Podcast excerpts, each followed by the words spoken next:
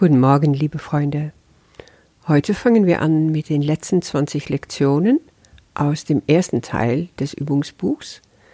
Und da Jesus schon in der fünften Wiederholung angekündigt hat, dass wir uns allmählich vorbereiten auf diesen zweiten Teil, der so ganz anders sein wird wie die ersten 200 Lektionen, dann geht das mit dieser Vorbereitung hier so weiter.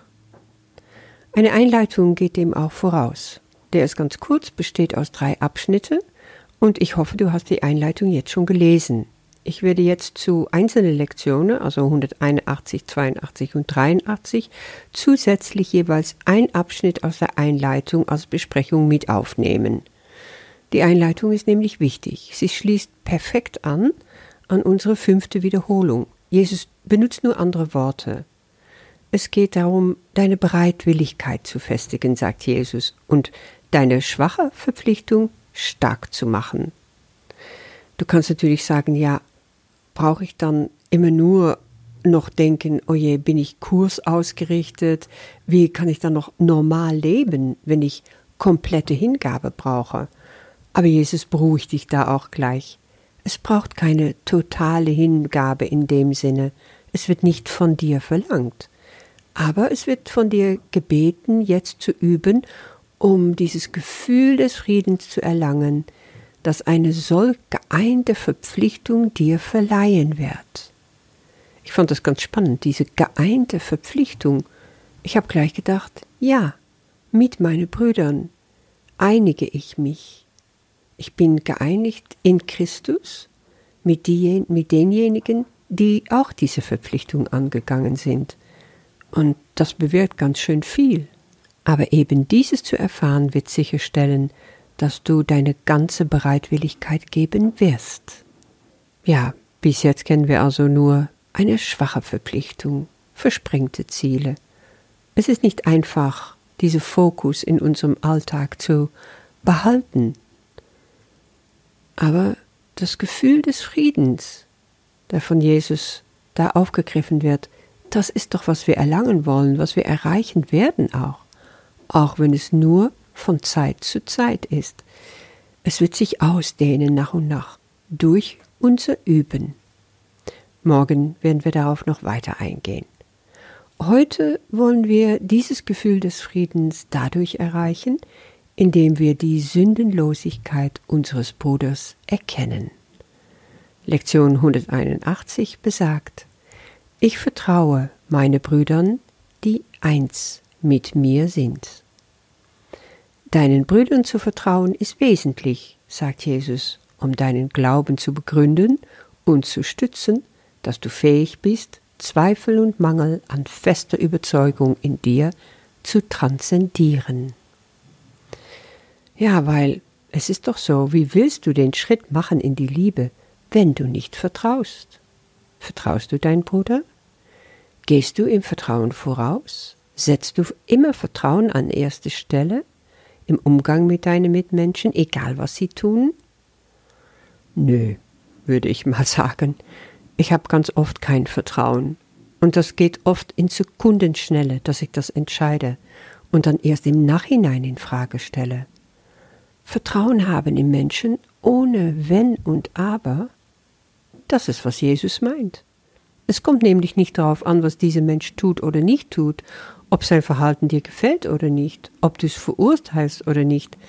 Wenn alle anderen um dich herum ihn verurteilen, kannst du trotzdem vertrauen? Allein aus dem einzigen Grund, dass dieser Mensch dein Bruder ist und du eins mit ihm bist? Er zeigt dir einfach doch nur, dass du ein Teil von ihm bist. Du bist dein Bruder und er ist du. So schnell sind wir dabei, unsere Mitmenschen zu verurteilen, viel, viel schneller als zu vertrauen. Warum? Weil sich das Ego dadurch in Sicherheit wiegt, teile und herrsche.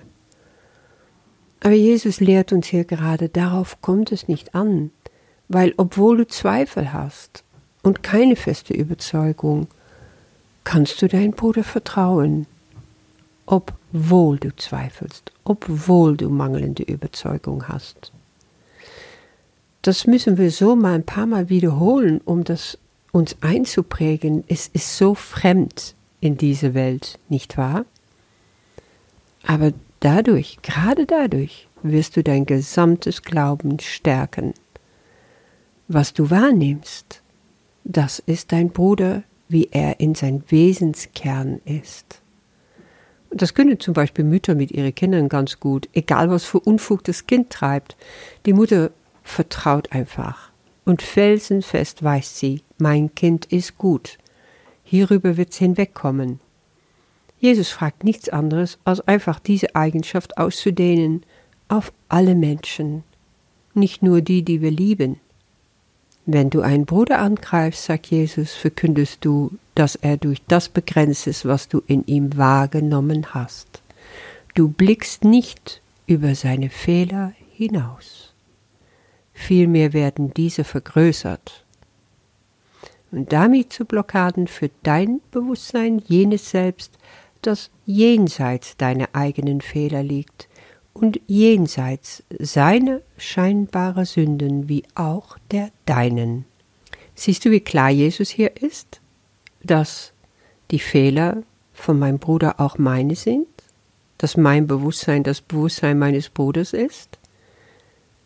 Will ich da Blockaden schaffen oder Wege finden, die zu Vertrauen führen, zu neue Öffnungen?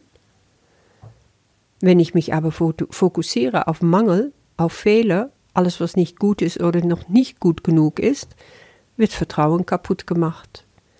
Worauf ich meine Aufmerksamkeit richte, das vergrößere ich, das gebe ich Energie.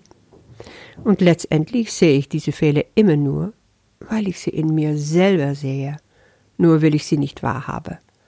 Und wie immer ist mein Bruder mein bester Lehrmeister. Jesus lehrt uns eine so entscheidende Lektion hier über die Wahrnehmung. Es kommt nämlich auf deine zentrale Ausrichtung an, deine Intention. Ändere deine Intention und deine Wahrnehmung wird sich von alleine verändern. Wenn ich meinem Bruder begegne aus der Intention heraus, ich will dich vertrauen, dann ändert sich die Wahrnehmung sofort und das Verhalten meines Bruders auch. Das hast du bestimmt schon erlebt. Richte also die Aufmerksamkeit nicht mehr auf die Sünden deines Bruders. Dann erfährst du Frieden, sagt Jesus. Du kennst sicher auch die Stelle im Neuen Testament, wo Jesus sagt, warum siehst du den Splitter im Auge deines Bruders, aber den Balken in deinem Auge bemerkst du nicht? Zieh doch erst den Balken aus deinem Auge, und dann kannst du den Splitter aus dem Auge deines Bruders herausziehen. In Matthäus 7 steht das. Ja, das ist die Projektion. Beim anderen sehe ich sofort, was ich nicht gut finde, was mir eigentlich auch fehlt. Aber das kann ich erst, wenn ich dieses Ding aus meinem eigenen Auge verschwinden lasse, das heißt aus meiner Wahrnehmung. Meine Fehler in meine Wahrnehmung wegnehmen, dann sehe ich sie auch nicht mehr bei meinem Bruder. Und da geht Jesus im Kurs im Wundern einen ganzen Schritt weiter, indem er klar macht, Frieden werden wir erfahren, wenn wir glauben an diese Sündlosigkeit. Und das ist ein Prozess, was wir angehen können. Durch Christi Augen sehe ich mein Bruder und in Christi Auge blicke ich dann. Immer wenn ich feststelle, dass ich wieder Fokus richte auf die Sünde von einem Bruder, auf seine Fehler, dann erkenne ich das erstmal an. Ich stelle es fest. Und ich erkenne auch an, dass ich automatisch mich damit ausrichte auf meine eigenen Fehler. Ich verändere in dem Sinne dann sofort meinen Fokus. Ich nehme den Satz hier aus der Lektion, es ist nicht dies, worauf ich schauen möchte. Ich richte dann meinen Fokus neu aus.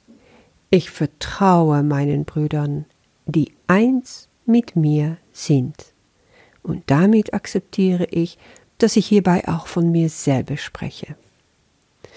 Indem ich durch diesen Prozess hindurchgehe, erkenne ich, die Heiligkeit der Unschuld meines Bruders an und damit meine eigene.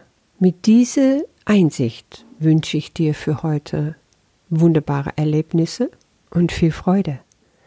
Und ich freue mich auf morgen. Tschüss.